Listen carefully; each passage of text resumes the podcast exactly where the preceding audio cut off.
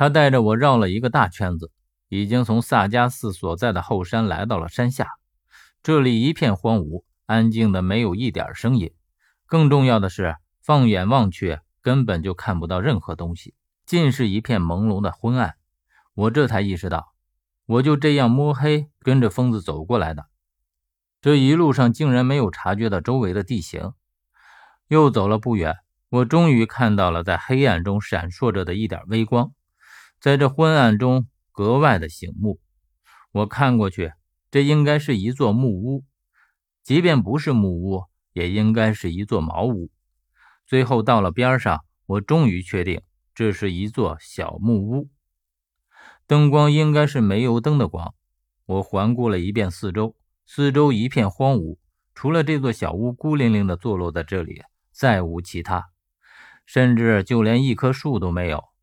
到了小木屋门口，疯子突然停下来，他用我所不熟悉的语气说：“他就在里面。”你一个人进去，我在外面替你们守着。我看着这个荒芜而贫瘠的地方，心中已经警惕了起来。这里是什么地方？因为周围迷迷蒙蒙的，什么也看不清。我想着，这里不是什么无人区，就是人迹罕至的地方。而疯子是和我同时来到这里的，他就这么轻车熟路地带着我过来了，让我始终觉得不正常。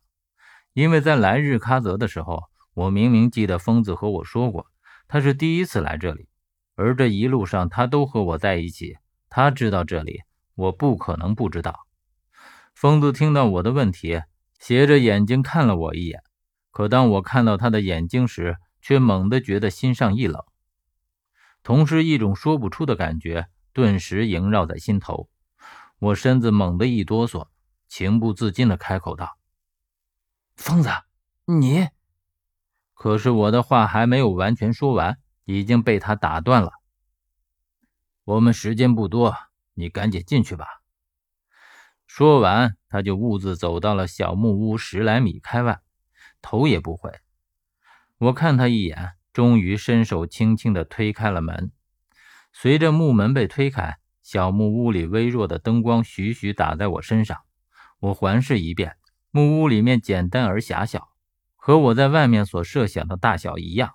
里面只有一张木桌，木桌旁则坐着一个人，他背对着我坐着，身子佝偻，看上去已经上了年纪。而因为他的头低着，我看不清他的大致轮廓，因此一时间也不敢确定他是不是假。我就这样站在门口，没有进去，也没有退出来，就这样站着。大概是他察觉到了门响，但是却并没有任何动作，于是发出了低沉而老迈的声音：“何源，你来了。”这个声音很陌生，我发誓我从来都没有听过这个声音，于是眉头微微的皱了起来。因为之前我猜蒋可能是我身边很熟悉的人，但是现在看来，我的这个猜测似乎是错了。我于是走进木屋里，将门关上，站定了，问道：“你是贾？”他没有回答我，甚至连一丝一毫的动作都没有。他就那样背对着我，像一尊雕塑一样。我耐心地等着他回答我，因为我知道他会回答，只是时间的长短而已。果真，良久之后，他终于开口说：“是与不是，有那么重要吗？”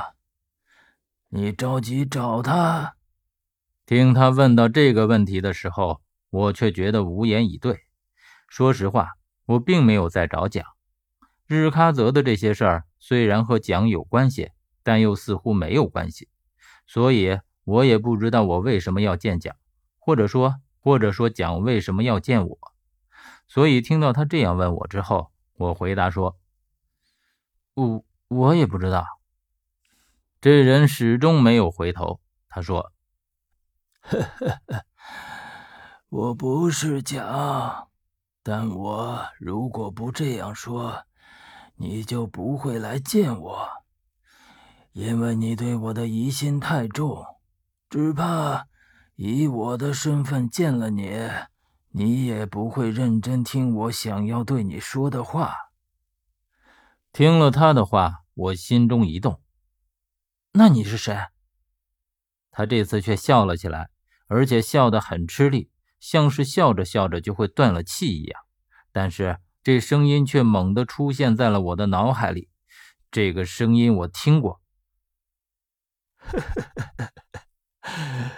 你既然已经猜到了，又何必再问呢？何源，你是个聪明人，我从你稍稍犹豫的语气里已经听出来了。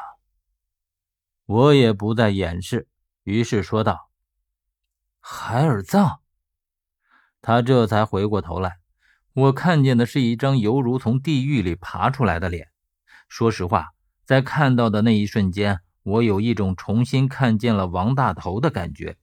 因为他们的样子简直就是一模一样，当然，他不可能是王大头，因为从身形上我还是能区分开来的。只是他们的脸庞腐烂的样子真的是一模一样。于是我脱口问道：“你也去过龙潭北沟的墓里？”